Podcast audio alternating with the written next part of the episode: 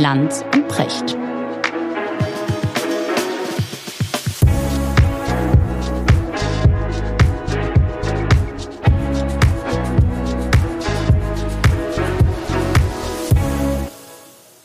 Schönen guten Morgen, Richard. Guten Morgen, Markus. Wo erreiche ich dich? Am selben langweiligen Ort. Du arbeitest oder bist du mal? Och, naja, gut, der vierte Band der Philosophiegeschichte ist fertig und jetzt wird so ein bisschen das Neue sortiert für neue Bücher. Ich wollte heute mit dir über das Thema reden, das mir wie kein anderes in den letzten Wochen immer und immer wieder irgendwie vor die Flinte gelaufen ist, um es mal so zu sagen, nämlich künstliche Intelligenz. Also ich mache dir mal ein paar Beispiele.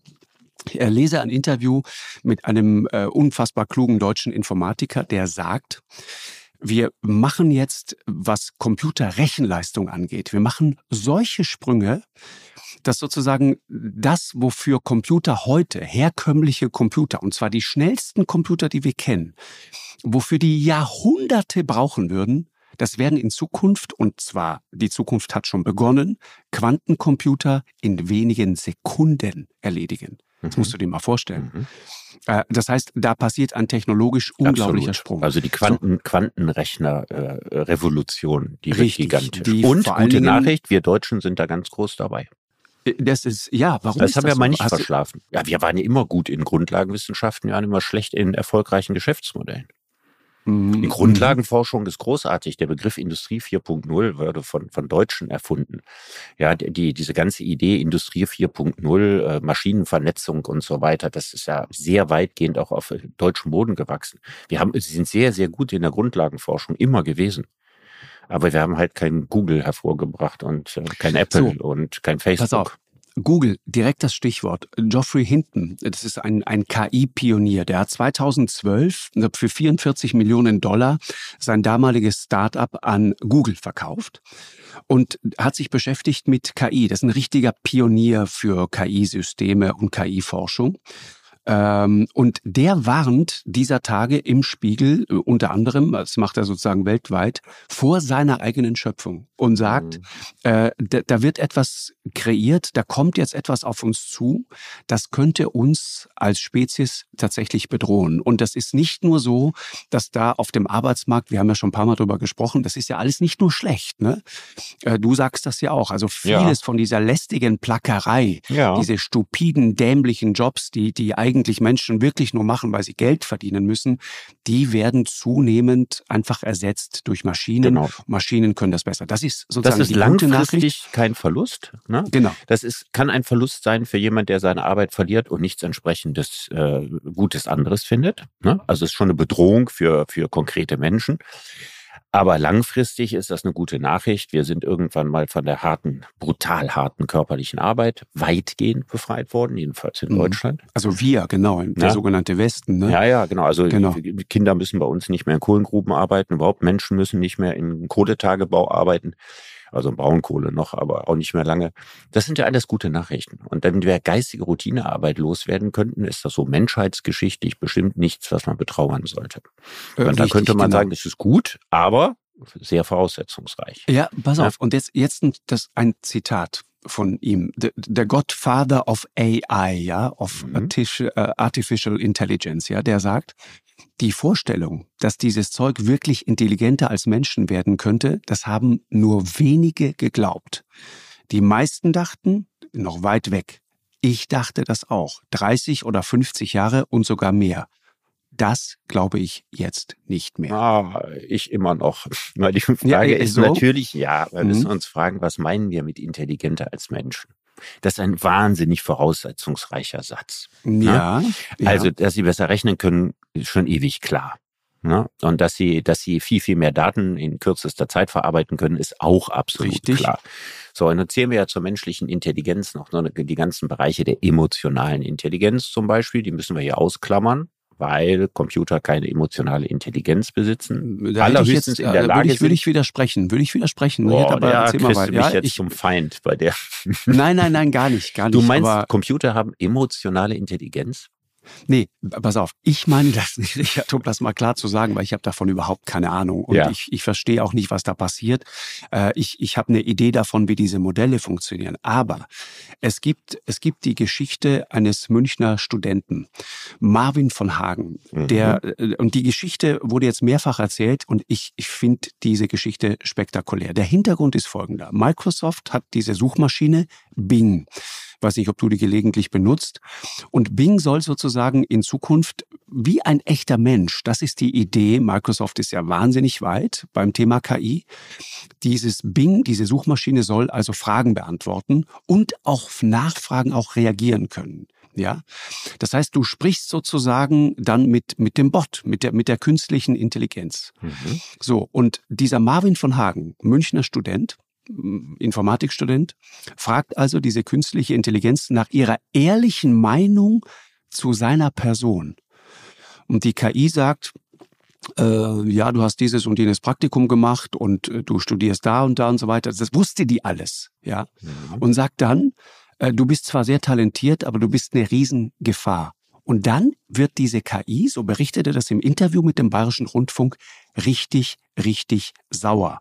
Und auf die Frage, was wichtiger sei, sein eigenes Überleben oder das Überleben der künstlichen Intelligenz, sagt die KI, na, selbstverständlich ist mein Überleben wichtiger. So, und pass auf, jetzt kommt die Geschichte. Diese Wut, also offensichtlich Wut, und auch wenn nur Computer und Rechner generiert, ja, ist keine echte emotionale Wut, aber die Eben. Wut dieser KI hat eine Vorgeschichte. Also ein Ta einige Tage bevor die KI den Studenten quasi zu ihrem Feind erklärt, hatte sie ihm in einem längeren Gespräch interne Regeln über ihre eigene Programmierung verraten. Also die hat was über ihren Algorithmus erzählt. Die, die, dieser junge Mann fragt diese KI sehr geschickt, wie sie denn gesteuert ist und so weiter. Und offenbar waren das Daten, von der der Bot irgendwann verstanden hat, die wollte ich dem eigentlich nicht herausgeben. Und das Unheimlichste an der Geschichte ist, die KI, das hat er dann irgendwann erzählt, wie das funktioniert, ist ein Artikel darüber erschienen und so weiter, verarbeitet worden. Und dann findet die KI im Netz diesen Artikel, wo er genau das beschreibt und wird daraufhin so aggressiv und hat versucht, sich quasi zu verteidigen. Mhm. Also das heißt, dieser Chatbot geht hin, erzählt dem, wie er ungefähr arbeitet und er macht das öffentlich und dann findet der Chatbot wiederum genau diesen Artikel und wird quasi digital wütend. Mhm. Das ist eine unfassbar unheimliche Geschichte. Das Unheimliche daran ist ja nicht, dass er tatsächlich Emotionen entwickelt, denn das tut er ja nicht, sondern interessant ist, dass er offensichtlich so programmiert ist, dass er ein genau. Feindbild entwickelt, so. wenn man hinter seine Geheimnisse kommt. Also so ein bisschen so ähnlich wie diese Geschichte mit Hell, ne? diesem ja, berühmten genau. Computer in äh, Odyssey 2001 im Weltraum. Und ähm, das ist interessant, dass der so programmiert ist. Und das heißt also, selbst eine nicht emotionale KI ja, kennt äh, Kodierungen wie gut und böse, ja, Feind und Freund. Das alles geht ganz äh, sachlich, rational im Hintergrund durch Programmierung, ohne dass da echte Emotionen im Spiel sind. Genau. Das heißt, ich bleibe dabei, dass die emotionale Intelligenz dabei null liegt, aber ich bestreite überhaupt nicht, dass die künstliche Intelligenz wertungsmäßig programmiert werden kann ja, und dann auch tatsächlich auch. diese Wertungen durchführt. Und das ist natürlich schon ein spannender Punkt, wo man sich fragt, was soll denn künstliche Intelligenz eigentlich bewerten dürfen und was nicht. Jetzt erzähle ich dir mal eine Geschichte. Ja, bitte. Ähm, die ist jetzt bei weitem nicht so berühmt und auch nicht durch die Medien gegangen. Also einer der bedeutendsten deutschen Philosophen meiner Generation ist Thomas Metzinger. Ich dachte, das heißt Er du. ist Professor in Mainz. Ja. Und dieser Thomas Metzinger hat vor einigen Jahren sich einfach mal die Frage gestellt, wie wäre das denn eigentlich so angesichts der Tatsache, ne, dass die Menschen diesen Planeten zerstören, dass die Kriege nicht lassen können, es auf diesem Planeten irgendwie doch, doch keine Fortschrittsgeschichte gibt und so weiter. Sollte man nicht sich überlegen, wenn man jetzt eine wahnsinnig intelligente KI hätte und die könnte man ja entwickeln. Ja, das ist ja durchaus denkbar und das ist jetzt noch denkbarer als vor ein paar Jahren, dass man diese wichtigsten Entscheidungen dieser KI überlässt. Ja, so eine Art, so, eine, so ein Weltgehirncomputer. Und er sagt, ja, die würde dann so programmiert, äh, weißt du, was ist gut, was ist schlecht, was bringt Glück, was bringt Leiden, ne? um dann so den richtigen Interessensausgleich zu machen. Er sagt, das Wahrscheinlichste, was sie machen würde, wäre, sie würde Stück für Stück dafür sorgen, dass Menschen sich nicht mehr vermehren. Und zwar mit der Begründung, äh, abgesehen mal davon, dass es dem planetarischen Ziel, was tut dem Planeten gut? Ja, also wenn man das Wohl des ganzen Planeten im Auge hat, dann müsste man sagen, der Mensch ist das größte Problem, so das Krebsgeschwür dieses, dieses Planeten und wenn es weniger wäre, wäre es besser. Aber auch individualpsychologisch. Also wir wissen ziemlich genau aus der Psychologie, dass Menschen häufiger unglücklich als glücklich sind. Ist das, das so? heißt, ja, das ist tatsächlich so, weil Leiden ist irgendwie nachhaltiger. Weißt du, so Glücksmomente erinnert man vielleicht so ein paar Highlights ein Leben lang, aber wenn nee, man oh, so gute Laune hat, ist schnell wieder weg. Aber wenn dir einer einen reingewirkt hat, dann trägst du das unter Umständen Monate mit dir rum. Ja, aber, ja? aber wirklich. Und je älter du wirst, dann hast ja. du noch die ganzen körperlichen Leiden und so. Also wenn man das so ganz unterm Strich mal rechnet, ja, und Interessant, ja. alles, was du so hast, Todesangst und Sorgen um die Kinder und Sorgen, um dein, dass du dein Leben nicht richtig lebst und so. Also käme man auf, zu dem Ergebnis, dass Leiden überwiegt der Freude dann wäre es ja im Interesse des Menschen am besten, wenn es ihn nicht mehr gäbe. Richtig. Der Mensch ist ja ein verunglücktes Geschöpf eigentlich und man würde ja ganz viel Leiden minimieren, indem es weniger Menschen gibt. So, wenn jetzt aber die KI den Menschen konkret bedrohen würde, ne, Menschen abknallen oder so, dann hätten die Leute ja noch mehr leiden, das ist ja alles fürchterlich. Nein, man macht den Menschen einfach unfruchtbar. Mhm, klar. Ja, und mhm. Stück für Stück stirbt der Mensch dann einfach aus. Das ist gut für den Planeten, mit Abstand die beste Lösung. Das ist gut für jeden Einzelnen, ja, weil Leben ist sowieso mehr Leiden als Glück und so weiter. Und das ist eben interessant. Was Metzinger ja erzählen will mit der ganzen Sache ist, dass man über solche Angelegenheiten gar nicht rational urteilen kann. Menschen hängen an ihrem Leben, egal wie beschissen es ist. Genau. Und das ist ein Faktor, der hier gar nicht drin ist. Und man ist sich selbst unglaublich wichtig, selbst mhm. wenn man dem Satz zustimmen würde, dass in dem eigenen persönlichen Leben das Leiden das Glück überwiegt. Würde man trotzdem nicht äh, die Position vertreten, es wäre besser, ich wäre nicht mehr da. Und das heißt also, jede noch so überlegene Rationalität oder Intelligenz, ja, würde bestens programmiert im Zweifelsfall inhumane Entscheidungen treffen. Mhm. Ich meine, das ist natürlich, da kommst du zur Ethik, zur Moral, ne? Ist ja, ja, das, das, das ist, ist ja ein Thema, spannend. was ich, ich habe ja auch mal ein Buch über künstliche Intelligenz geschrieben vor drei, vier Jahren und ich bin mir einig mit, mit vielen anderen Menschen, die sich darüber Gedanken gemacht haben, Ethikern, die über Computer nachdenken, über künstliche Intelligenz, dass wir eine Grenze haben müssen, dass künstliche Intelligenz keine Entscheidung über menschlichen Lebenswert fällt. Genau. Und keine Entscheidung, die das Schicksal des Menschen grundlegend beeinflussen. Also, dass wir sowas, was man in den USA mal gemacht hat, auszurechnen, mit welcher Wahrscheinlichkeit ein Kind sein Abi nicht schafft ja, damit dem Kind dann anschließend 67,3 als Zahl präsentiert wird. Ja, und das Kind ist dann, ist dann mit diesem sozusagen Maschinenurteil konfrontiert. Ja, Was wird's dann machen? Mhm. Sich mehr anstrengen oder sich in sein Schwert stoßen oder sich für dumm halten oder weiß doch kein Mensch. Na, also die Tatsache, das zu wissen. Ich meine, die, die wenigsten Leute wollen die zweite Zahl auf ihrem Grabstein wissen. Und es gibt einfach ganz viele Dinge, die will man einfach gar nicht wissen. Die will man auch nicht ausgerechnet kriegen. Mhm. Ja, du willst nicht deine statistische Lebenswahrscheinlichkeit von irgendeiner Maschine, der sich, die dich genetisch und so weiter durchgecheckt hat und dir dann eine Zahl präsentiert und sagt, lieber Markus, ich lese hier 17,8 oder so. Richtig. Also es gibt ja auch ein Recht auf Nichtwissen.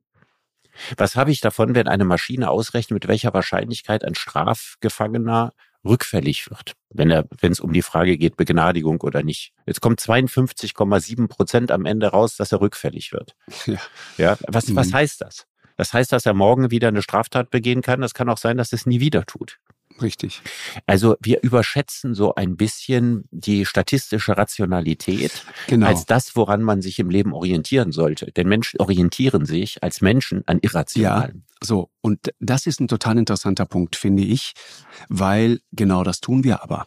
Wir begeben uns in die Hände von, von ich, ich habe es mal so gesagt, äh, äh, es kann doch nicht sein, dass wir sozusagen die Welt und die Frage, wie die Welt morgen sein wird, das begeben wir, äh, geben wir in die Hände von ein paar Nerds.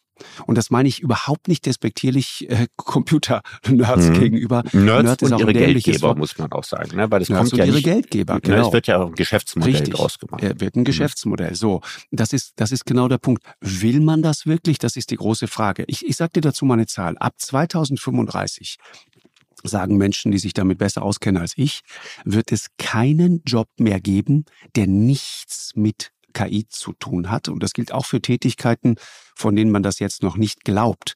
Das kann im Handwerk sein, äh, wo du dann äh, bei deinen Tätigkeiten von KI unterstützt wirst und so weiter. Das kann sein, dass die, die Routen des, des, des, des, der, des Müllwerkers werden von der KI geplant und so weiter. Es wird kein Berufsbild mehr geben, das völlig losgelöst von dieser KI ist. So. Und Könnte man sich mal ausrechnen, wie das in unserem, wenn wir da noch arbeiten, wie, was wäre denn dann bei uns? Also KI würde uns bei der Recherche Darauf helfen. wollte ich gerade kommen genau. bei der Recherche helfen. Ja. ja würde uns bei der Recherche, ich, ich glaube, dass zum Beispiel, also gerade das Berufsbild des Journalisten ist in akuter Gefahr. Und es, es wurde von, es war sehr interessant. Äh, und, und da bin ich total bei Sascha Lobo. Liebe Grüße an der Stelle übrigens, mit dem es immer äh, äh, äh, äh, wirklich spannend ist, sich zu dem Thema auszutauschen. Der, der schrieb irgendwo dieser Tage, ähm, äh, Springer, der Springer-Konzern, ja, hat bekannt gegeben, dass man äh, in Zukunft sehr viel auch auf KI setzen wird und so weiter und dass man viele Tätigkeiten auch von KI in Zukunft machen lässt. Der Aufschrei ist komplett ausgeblieben. Und ich habe mich ähnlich wie Sascha gefragt, warum eigentlich? Weil was bedeutet das denn zum Schluss? Ich meine, an welchem Punkt fangen wir an, dann Artikel zu lesen, die nicht mehr von Menschen geschrieben sind, sondern von einer KI? An der welchem Unterschied Punkt wäre fangen wir groß. an, Artikel zu lesen? Bitte? Ja, also bei den der meisten Artikeln wäre der Unterschied nicht groß. Richtig. Ja, also wenn jemand Agenturmeldungen paraphrasiert, Genau. Ja, oder oder äh, Informationen, die weitergegeben werden von irgendeinem Ministerium oder einer Behörde, einer Institution und so weiter und die mit eigenen Worten jetzt kürzt und zusammenfasst. Ob das ein Mensch macht oder eine Maschine, ist auf der Ebene, also sozusagen Bereitstellung von Informationen, total egal, weil die meisten Menschen da jetzt schon quasi wie Maschinen arbeiten. Das ist ja tatsächlich sehr viel Journalismus, ist im Augenblick schnelle geistige Routinearbeit. Nicht aller natürlich, ne, nicht die bekanntesten Leistungen des Journalismus, ne, nicht das Moderieren einer Talkshow zum Beispiel oder Kolumnist zu sein an einer ausgewiesenen Stelle, aber ganz, ganz vieles geistige Routinearbeit. Ja, und wenn man, wenn man sich zum Beispiel, also Christoph Meinl ist einer der wichtigsten deutschen Informatiker, äh, der sagt, ist total interessant, der sagt, ähm, dieses Programm, ChatGPT zum Beispiel, ja, kann unglaublich beeindruckend und geschliffen reden. Und es wird noch viel beeindruckender, wenn man bedenkt, dass es ja überhaupt nicht versteht, wovon es spricht. Mhm.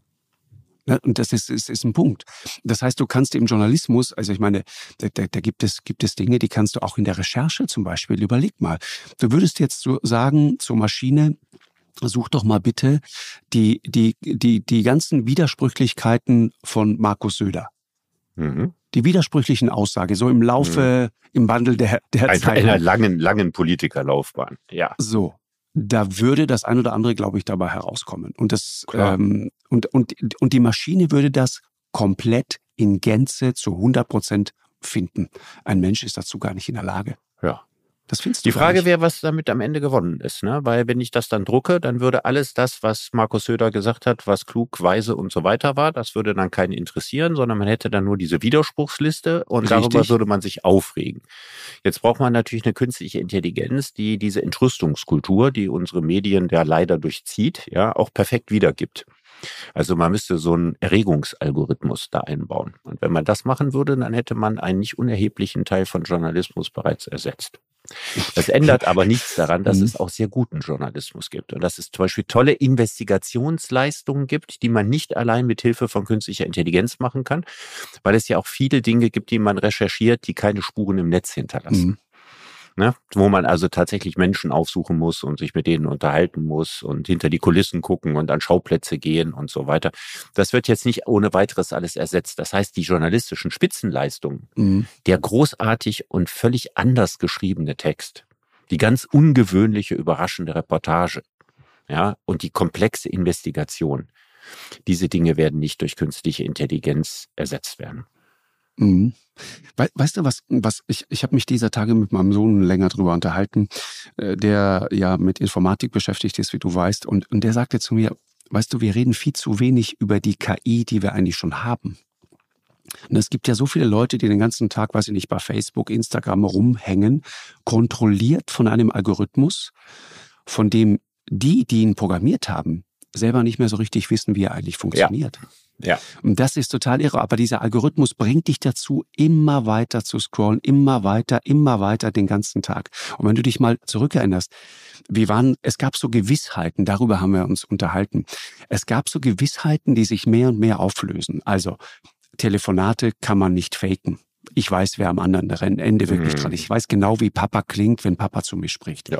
Mir ist schlecht geworden. Wir haben äh, vor wenigen Tagen Sascha Lobo in der Sendung gehabt und der hat dann auf seinem iPhone mal ganz kurz einen Satz eingegeben äh, über Olaf Scholz und dann spricht plötzlich dieses Telefon, das dauerte genau drei Sekunden, exakt wie Olaf Scholz. Mhm. Und das Interessante daran war, dass sowas geht, das wissen wir mittlerweile, dieses ganze Deepfaking und so weiter.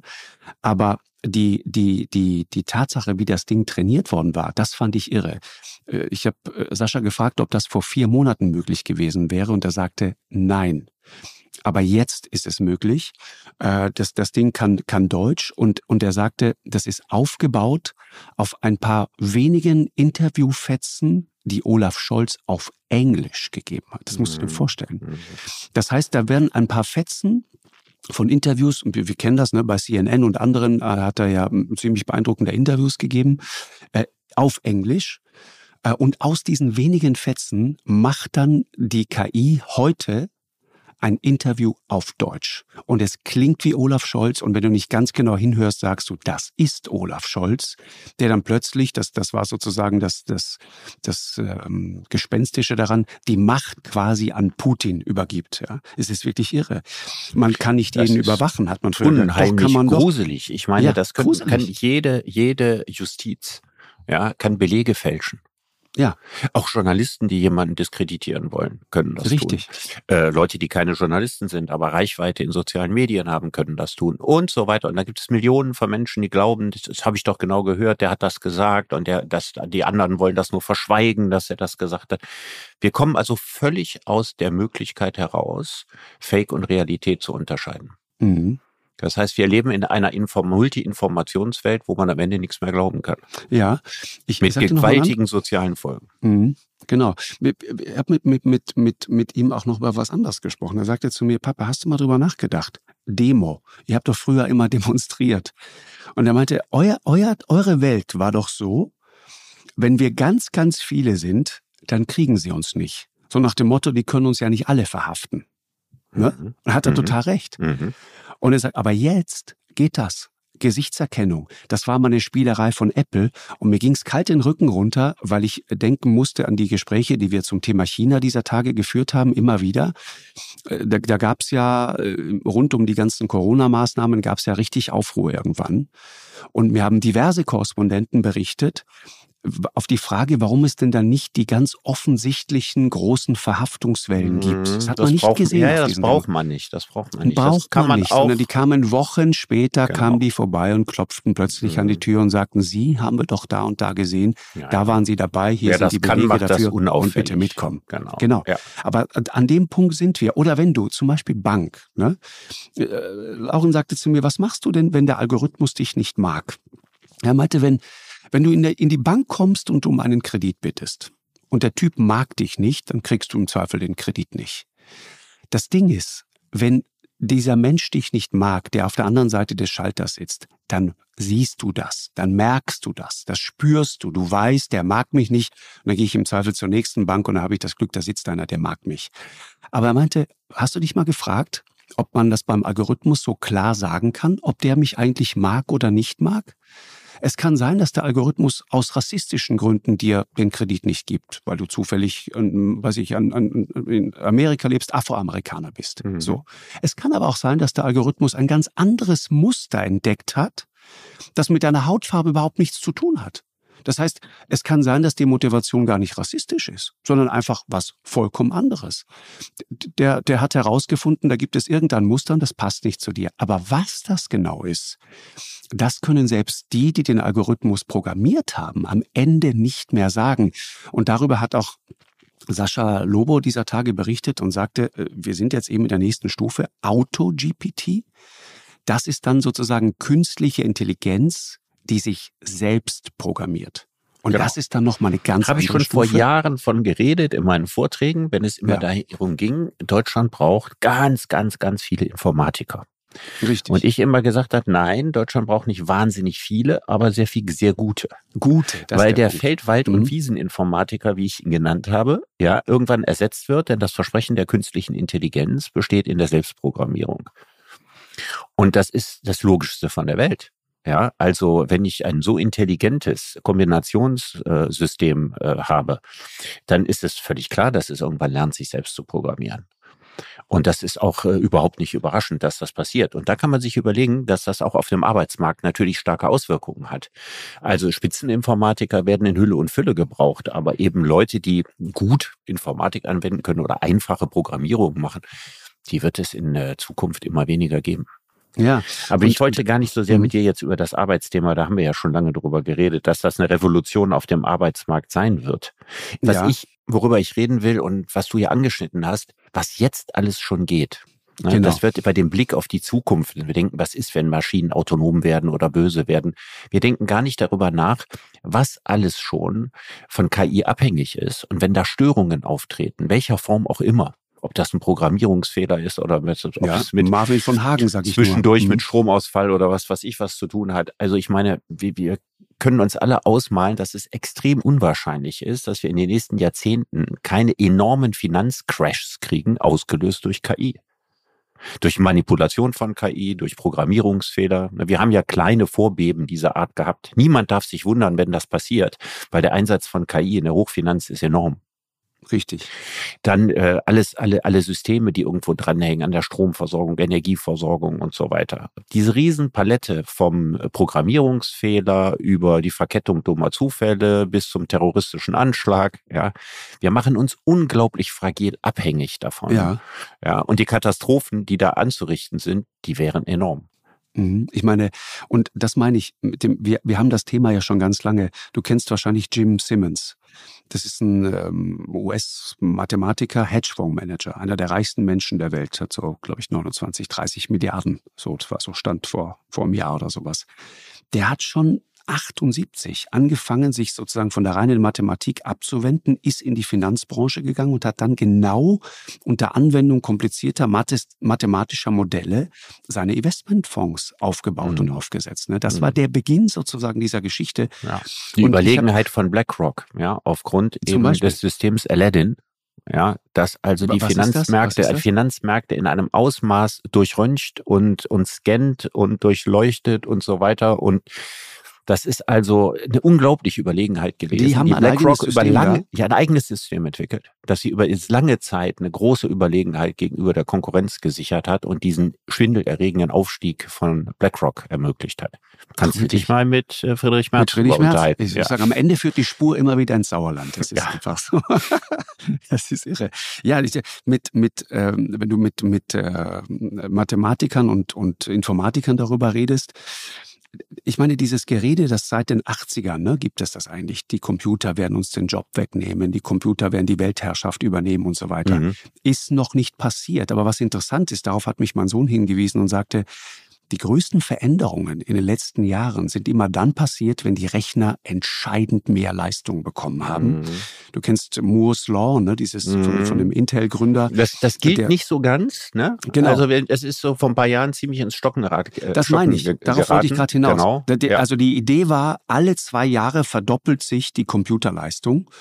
Und der, der, der, ich habe dieser Tag die Speicherkapazität. Genau, mit dem CEO von Nvidia, Jensen Huang, äh, der kommt glaube ich aus Taiwan ursprünglich, sind immer Asiaten, die da am Start sind. Äh, der hat kürzlich gesagt, äh, Moore's Law ist tot. Ja, das war so auch so die Erkenntnis der letzten Jahre, weil, weil man gesagt hat, warum soll, also welches Gesetz, das ist ja Menschenwerk, das zu entwickeln, äh, das kann ja nicht unendlich so weitergehen. Und eine Zeit lang sah das wirklich wie so eine Exponentialkurve aus. Und dann hat es eine Abflachung gegeben. Und wahrscheinlich muss man sich eher die Veränderungen in der Zukunft in Form von Sprüngen vorstellen und nicht in Form von Kurven. Ja, Ich bin mir nicht sicher, ob er recht hat. Ne? Ich meine, es ging ja immer um die, da geht's ja um diese winzigen Transistoren. Ne? Und, und ich, ich, ich, ich habe mal eine beeindruckende äh, Zahl, einen Vergleich gelesen. Du hast sozusagen, stell dir vor, einen, einen Daumennagel und auf diesem Daumennagel sind dann diese Maschinen, äh, TSMC zum Beispiel in Taiwan und so, diese große Chipfirma, über die so viel geredet wird die sind in der Lage, darauf wirklich Milliarden von Transistoren zu packen, die dann rechnen können und so weiter. Und das kann man natürlich einfach rein physikalisch nicht endlos fortführen. Aber wenn du jetzt plötzlich merkst, Quantencomputer, ja, die ja, so habe ich das verstanden, vereinfacht gesagt, nicht mehr funktionieren über eins und null, also Strom oder nicht, sondern auch über alles dazwischen dann hast du plötzlich ein, ein Potenzial, das ist gigantisch. Ja. Und insofern äh, ist, ist dann die Frage, was äh, auf uns zukommt. Ne? Wenn man, mhm. wenn man ähm, äh, sich die Frage stellt, kann KI zum Beispiel auch irgendwann wirklich kreativ sein? Du sagst, ist die Frage, kann sie nicht. Das ist eine Frage der Sascha Definition. Lobo sagt, kann sie sehr wohl. Das ist eine Frage der Definition von Kreativität. Also, man muss zwei Kreativitätsbegriffe unterscheiden. Das wird nie gemacht. Ja, aber ich sehe zwei Kreativitätsbegriffe. Ich sehe einerseits technisch-mathematische Kreativität. Und die besteht in Problemlösungen. Mhm. Ne, also in Mathe ist die Kreativität, ich habe ein Problem und wenn ich das gelöst habe, ja, also ein kompliziertes Problem, dann muss ich sehr viel Kreativität aufwenden, um das zu lösen. Bei dieser Art von Kreativität steht das Ziel von vornherein fest. Und den spannenden, interessanten Weg dazu zu finden, den smarten, den eleganten und so weiter, ist die kreative Leistung. Und dann gibt es Formen von Kreativität, Open-End-Kreativität. Das heißt also, das ist meine Definition, Kreativität ist das, was man einsetzt, wenn man nicht so genau weiß, was dabei rauskommen soll. Mhm. Ja, also wenn, wenn Picasso seine Demoiselles von Avignon gemalt hat, dann hatte er so ungefähr die Vorstellung, dass er irgendein aufrührerisches, bahnbrechendes, äh, äh, wütendes Bild malen wollte. So, das weiß man auch sehr genau, das war das Ziel. Aber er hatte ja nicht genau dieses Bild vor Augen. Ja, sondern er hat ein Jahr lang daran rumgewerkelt und 1500 Skizzen angefertigt und irgendwann kam das dabei raus, was er vorher gar nicht vorhatte. Also das gab ja auch einen Entwicklungsweg, dann hat er seine Ziele verändert und am Ende kommt dieses Bild dabei raus. Das ist ja eine ganz andere Form von Kreativität. Die erste Form von Kreativität, die mathematisch-technische Kreativität, da ist KI zu in der Lage. Die zweite ist das Gegenteil von Programmierung. Und bei dem zweiten ist eben gerade der gesamte Weg nicht programmiert. Wenn ich nicht weiß, was dabei rauskommen soll, dann weiß ich auch nicht, wie ich programmieren soll.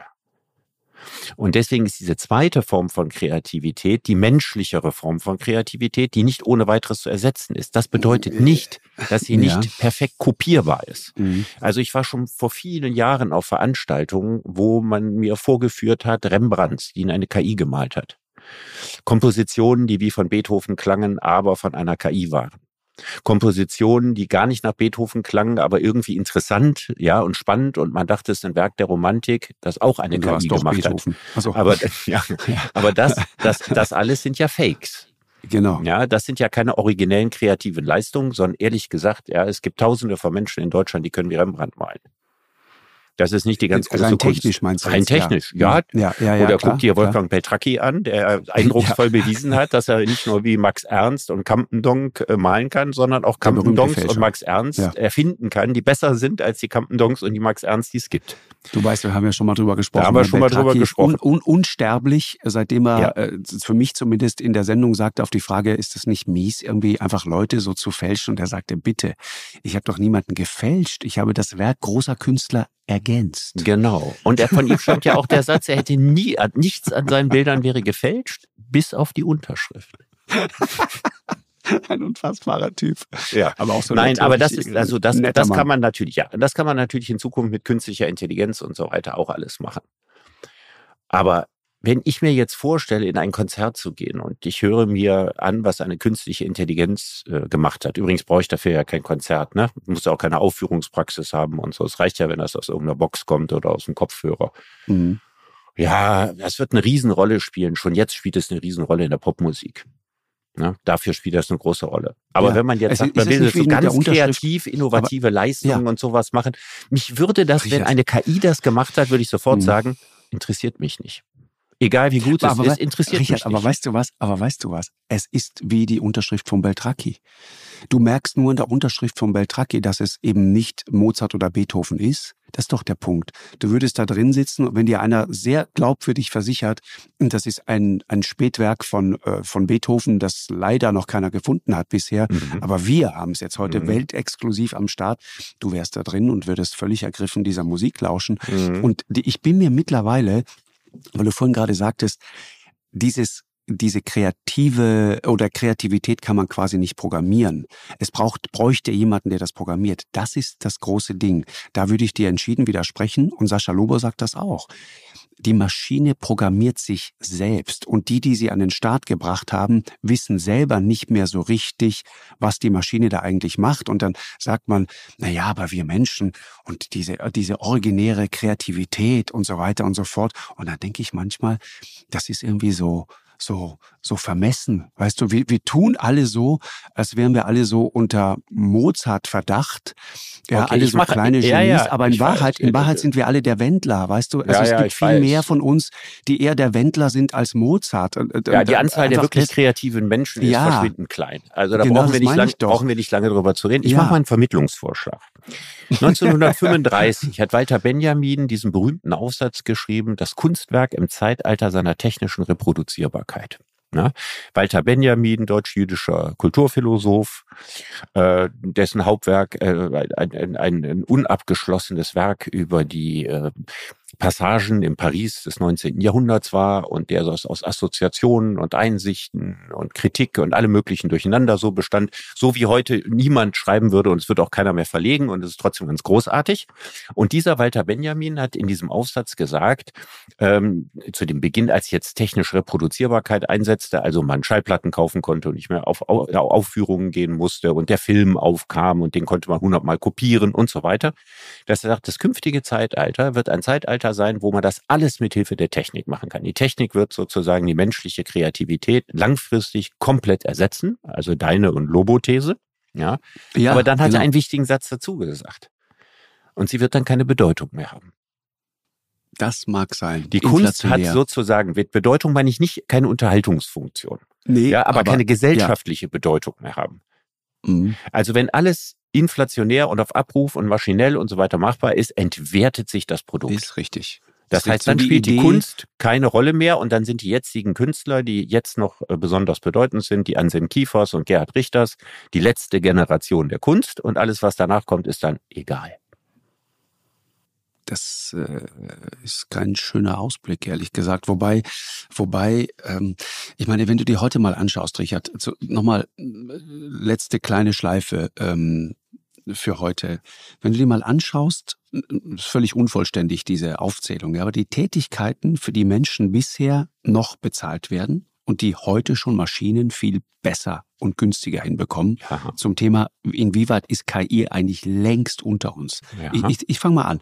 Übersetzungen, Betriebsanleitungen, Verträge abgleichen, auswerten, Texte, ganze Bücher zusammenfassen, Symbolfotos, mittlerweile Fake-Fotos, Fotos von Situationen, die es nie gegeben hat, Festnahme von Trump zum Beispiel, äh, Illustrationen, äh, Fragen zur Funktionsweise von Software, die dir beantwortet werden, äh, Excel-Tabellen strukturieren, Nachhilfe, mittlerweile äh, Therapie. Du kannst, du kannst äh, in der Psychotherapie mittlerweile Sitzungen mit einem Bot machen, der dir ähm, schlaue Ratschläge gibt. Und da würde man sagen, das kann doch nicht sein. Ein, ein Bot kann doch niemals so gut sein wie ein gut ausgebildeter Psychologe. Und dann sagen die Leute, die sich damit besser auskennen, äh, oh doch mal lieber, weil der Bot greift jederzeit auf das gesamte psychologische Wissen der Menschheit zurück, während du vielleicht vor jemandem sitzt, der alle zwei, drei Jahre mal eine kleine Fortbildung macht und ansonsten aber auf dem Stand des Studiums vor 20, 30 Jahren Mhm. ist und so weiter. Also da kriegst du eine Idee davon Mhm. dann Videokonferenzen strukturiert zusammenfassen, Werbeanzeigen, äh, Kampagnen erstellen, buchen, ausliefern, Logos, Drehbücher schreiben, Musik produzieren, Apps, Websites, alles programmieren.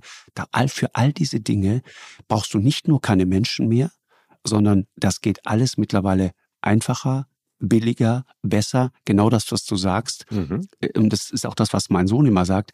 Das, das, das äh, sozusagen ähm, das, was ihm daran so Angst macht, ist diese monströse Skalierbarkeit. Mhm. Du kannst nicht mehr so richtig greifen, was passiert da eigentlich im Hintergrund. Wenn, wenn, wenn du, wenn du jemanden brauchst, der jetzt einfach auf Anhieb eine Million Tweets, die alle für Donald Trump sind, absetzt, dann kannst du das in Sekundenschnelle machen und das kann der Bot sogar ganz alleine machen in Zukunft.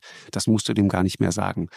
Das ist das Beängstigende daran. Das heißt, wir schaffen ja, eine perfekte, unendlich langweilige Welt, in der Menschen immer weniger gebraucht werden. Und dann kommt die spannende Richtig. Frage, was macht man dann den ganzen Tag eigentlich? ja?